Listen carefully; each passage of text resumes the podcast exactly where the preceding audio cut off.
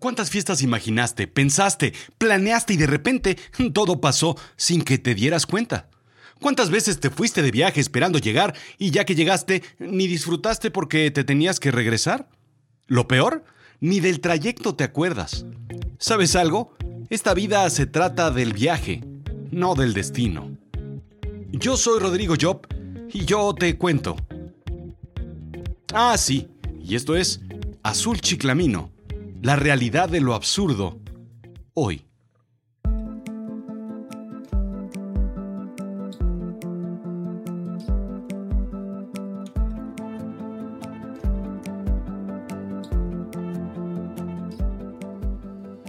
¿Ser o no ser?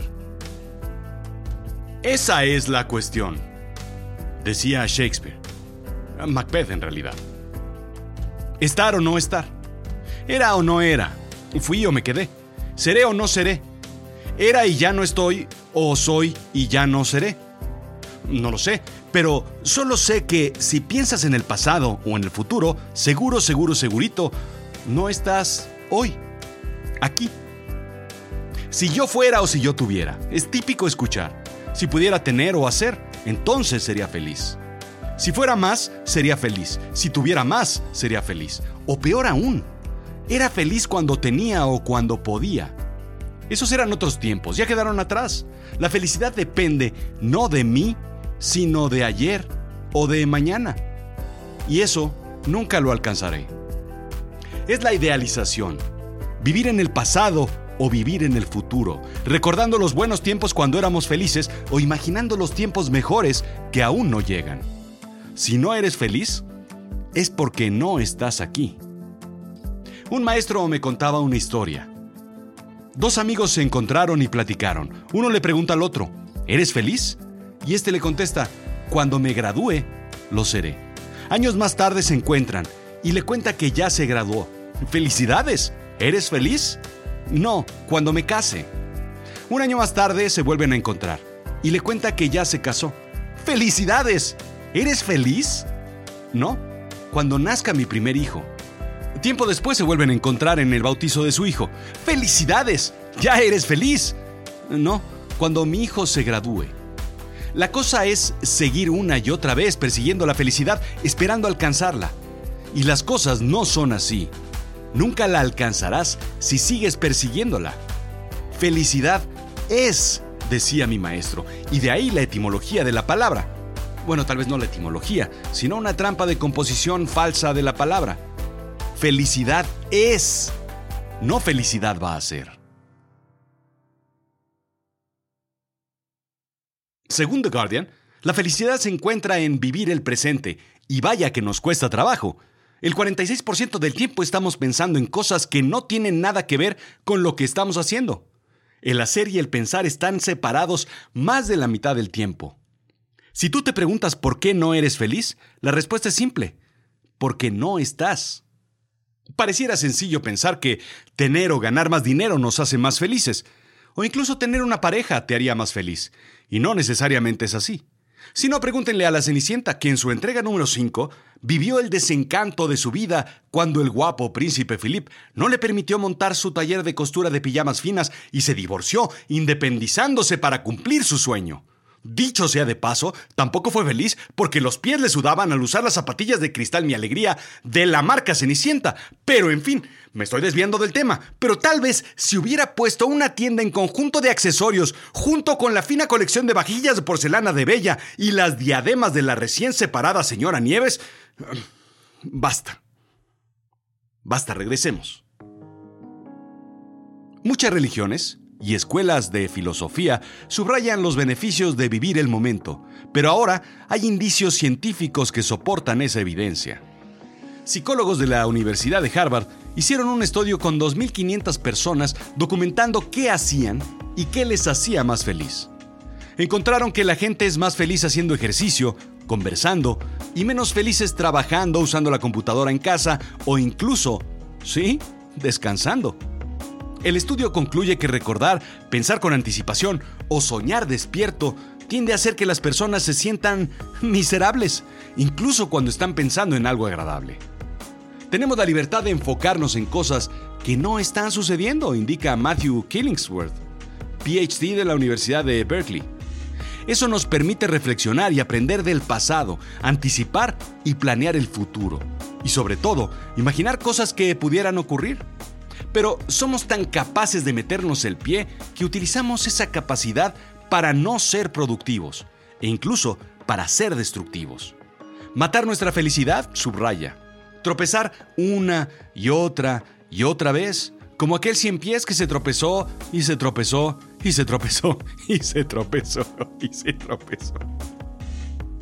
Otro estudio indica que la felicidad se ve más afectada por la frecuencia y el objeto de la divagación mental de una persona que por la actividad que está haciendo en ese momento. La distracción es causa de la infelicidad. La mente humana, concluye el estudio, deambula y una mente que deambula es una mente infeliz. La habilidad para pensar en lo que no está sucediendo es un logro cognitivo de nuestra especie que tiene un costo emocional. ¡Sas! Y yo te pregunto, por ejemplo, ¿cuántas veces escuchando este podcast te has sorprendido pensando, ¿qué dijo? Y le regresas para retomar. Ah, ¿ves cómo eres? Tienes la oportunidad de escuchar este maravilloso podcast y la desperdicias divagando mentalmente en que debes comprar leche, leche y huevos, leche, huevos y pan, leche, huevos, pan, fruta. ¿Pero qué fruta hay en la casa? ¿Y qué más había en la lista? ¿Hay mantequilla? Mermelada debería comprar. ¿Pan si hay o no hay? Ah, ching. Perdón, ¿en qué estaba? Déjame regresarle. Pero ahí te va un reto. Si siempre quisiste ser parte de un estudio psicológico, claro, sin que necesariamente te conecten a una máquina de electrochoques, si tu máximo fue, por ejemplo, ser conejillo de indias o correr en un enorme laberinto buscando el queso al final de los interminables pasillos, date un paseo por www.trackyourhappiness.org. A ver si te atreves a ser parte de la historia de la ciencia y bajar la app. De eso se tratan estos experimentos. Ajá, así es que, entonces, para vivir feliz, hay que dejar de divagar. Hay que vivir el momento. Y tú me preguntarás, oye Rodrigo, ¿y cómo vivo más el momento? Explica Alan Wallace, estudioso del budismo, y por supuesto nada que ver con Gromit, que el gran problema es precisamente ese. El presente se nos escapa preocupándonos por el futuro y rumiando el pasado. Me encanta esta idea, rumiando el pasado como si lo masticásemos sin tragar y lo regresáramos después del bolo alimenticio para masticarlo nuevamente del estómago, sumamente gráfico y poderoso. Vivimos en un mundo que contribuye a la fragmentación mental, desintegración, distracción y anticoherencia. Le damos poco tiempo a la quietud y a la calma. Cuando estamos en el trabajo fantaseamos con las vacaciones y de vacaciones no dejamos de preocuparnos por el trabajo. Que si sube el piano y que si baja el piano que si sube otra vez el piano, que si baja otra vez. En el baño siempre pensamos lo que queda del papel de baño en vez de pensar que hay un rollo nuevo por ahí. Que si va a alcanzar o que si no va a alcanzar. Dejando a un lado el momento mismo de la acción, la felicidad propia de la vida. Todo es fantasear. No disfrutamos el presente porque como monos estamos de rama en rama balanceándonos sobre el pasado y sobre el futuro. Los pensamientos nos controlan, indica John Kabat-Zinn científico biomédico que introdujo la meditación a la medicina convencional. Necesitamos salir del movimiento total y cotidiano para descansar en la quietud, dejar de hacer y concentrarnos en el ser, concluye. Vivir en el momento es un estado llamado atención plena o mindfulness, un estado de atención activa, abierta e intencional en el presente. En este estado te das cuenta de que tú no eres tus pensamientos, te conviertes en un observador de tus pensamientos, por un momento, sin juzgarlos. La atención plena implica estar con sus pensamientos tal como son, sin apretarlos, sin apartarlos. En lugar de dejar que tu vida transcurra sin vivirla, te despiertas a la experiencia. Así es que, construir una conciencia sin juicio, en atención plena, Ayuda a reducir el estrés, incrementa el sistema inmunológico, reduce los dolores crónicos, reduce la presión arterial, ayuda a los pacientes a superar el cáncer. Total, como si fuera el Snake Oil, o el jabón del tío Nacho, o la loción siete machos. Sirve para todo. Mindfulness o atención plena, es una rama del budismo, taoísmo, de las tradiciones indioamericanas o mesoamericanas, incluyendo el yoga. Aquí algunas sugerencias para vivir así. 1. Para mejorar tu desempeño deja de pensar en ello. La primera paradoja, pensar demasiado en algo hace que lo hagas peor. Eso ya lo sabes. ¿Qué tal la técnica del desnudo, por ejemplo? Si cuando vas a jugar tenis estás pensando todo el tiempo en que lo quieres jugar bien, pues olvídate de ello. Diviértete y de paso imagina que todo el mundo está en el estadio desnudo. Ellos son los que están haciendo el ridículo, tú no. 2. Para evitar preocuparte por el futuro, concéntrate en el presente. Saborear. Disfruta la taza de café que te estás tomando hoy y no la compares con la que te tomaste ayer. Disfruta incluso de tus errores en vez de pensar que lo pudiste haber hecho mejor. 3. Si quieres un futuro, habita el presente. Respira. No hay mejor manera de estar en el presente que respirando. Poner tu atención en lo que sucede en este momento. La respiración siempre está ahí contigo y te ayuda a anclarte en el ahora. Acuérdate que hoy es el mañana por el que te preocupabas ayer. 4. Para aprovechar al máximo el tiempo, pierde la percepción de él. Fluye. ¿Qué te voy a contar? Einstein lo explicaba muy bien.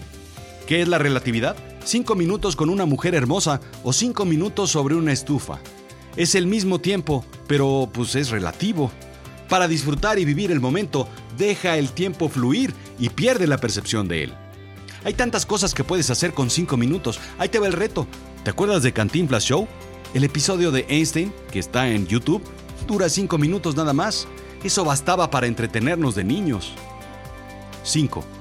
Si algo te molesta, acércate a él en vez de alejarte.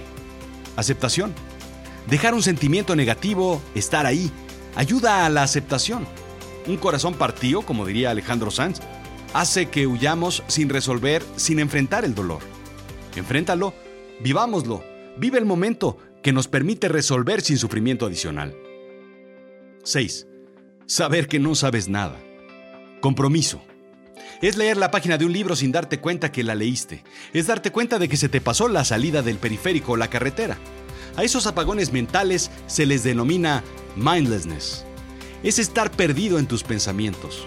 El secreto es siempre notar algo distinto en la vida, en lo que estás haciendo, encontrar cosas nuevas. Hace que seas más empático con el aquí y el ahora. La cosa es dejar de hacer algo y simplemente sentarte ahí, hacer. Ya lo decía Ferris Bueller, la vida se va muy rápido y si no te detienes a mirar de vez en cuando, puede que se te escape. Sí, la lógica te dice que hagas algo, siempre. Pero aquí vamos a basarnos en otra cosa, en la ilógica, que te dice no hagas nada. Una caricatura de The New Yorker expone a dos monos meditando. Uno ve al otro con intriga y este le dice nada. Eso es todo. No pasa nada más. Así es que date tiempo de tener atención plena a nada. Mindfulness. Algunos le llaman meditar. Y no es complicado, simplemente son 20 minutos sin hacer nada, sin pensar. Sigue respirando, sigue tu respiración.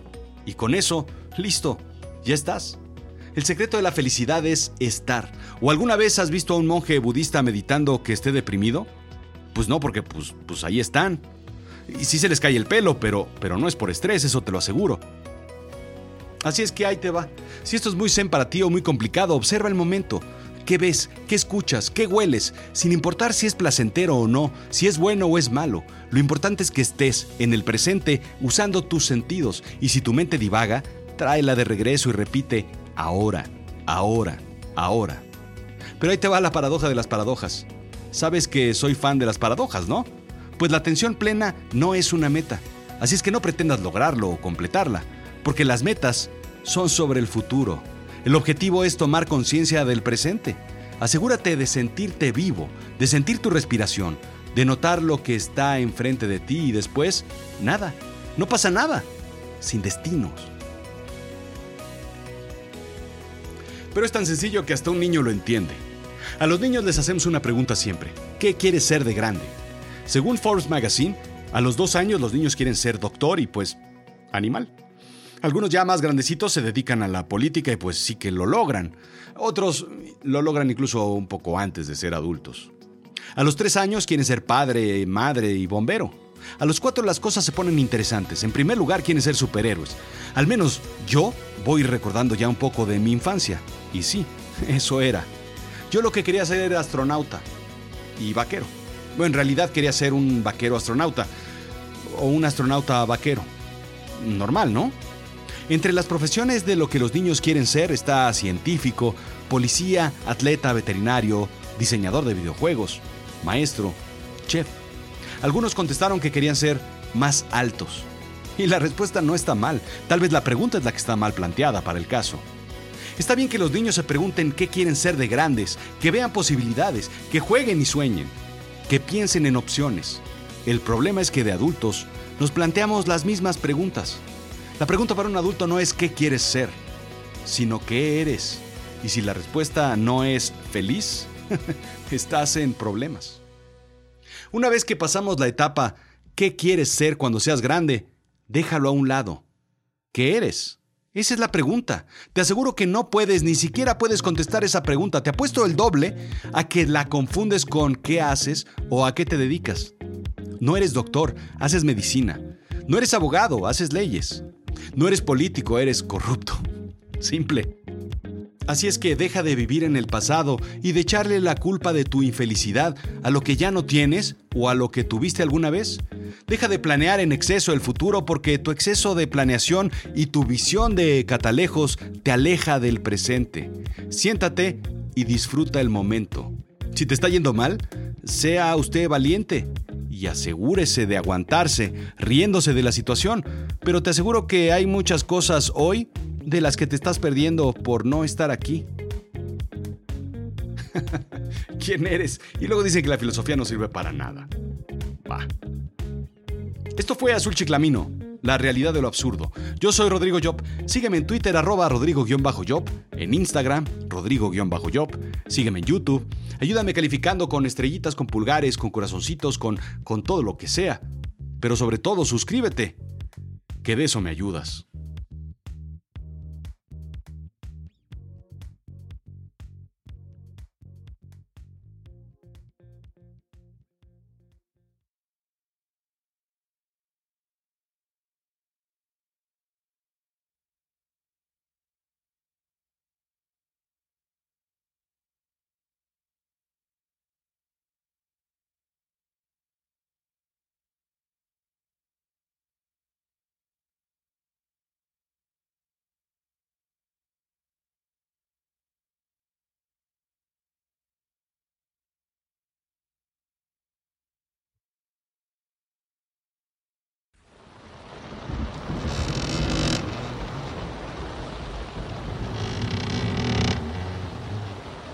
Joder. ¿Y si nos hemos equivocado? Vaya, ya me lo decía mi madre. Colón, hijo, ¿a dónde vas? ¿Llevas tu impermeable? Ya sabes que te va a pillar una tormenta. ¿Y Dramamine, hijo? ¿Sabes cómo te pones en los barcos? Hostia. Y ahora que lo pienso, sí. Sí que estoy un poco mareado. ¿Y si tenía razón? ¿Y si nos hemos equivocado? Debimos haber dado la vuelta en Finisterre, coño. Y agua por aquí, y agua por allá. Que me estoy mareando, coño. Ojalá que lleguemos pronto. Pero, ¿a dónde coño vamos a llegar? Mierda, ¿cuánto falta? ¿Qué necesidad de encontrar otra ruta si con una ruta estamos bien? ¿Para qué necesitas dos? ¿O por qué me hace falta más de un par de zapatos? ¿Quién tiene un par de calzoncillos adicionales? ¡Qué ridículo! Con lo bien que se estaba en la Barceloneta, en esa playita, bebiendo una cubata, pan con tomate. Pero no, hostia. Qué bonita vista. No lo había notado tú. Pues esto de viajar no es malo, tú. Anda, que hasta creo que puedo disfrutar esto. ¡Tierra a la vista! Mierda. Hemos llegado.